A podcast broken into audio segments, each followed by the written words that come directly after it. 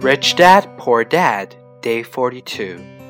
My next goal would be to have the excess cash flow from my assets reinvested into the asset column. The more money that goes into my asset column, the more my asset column grows.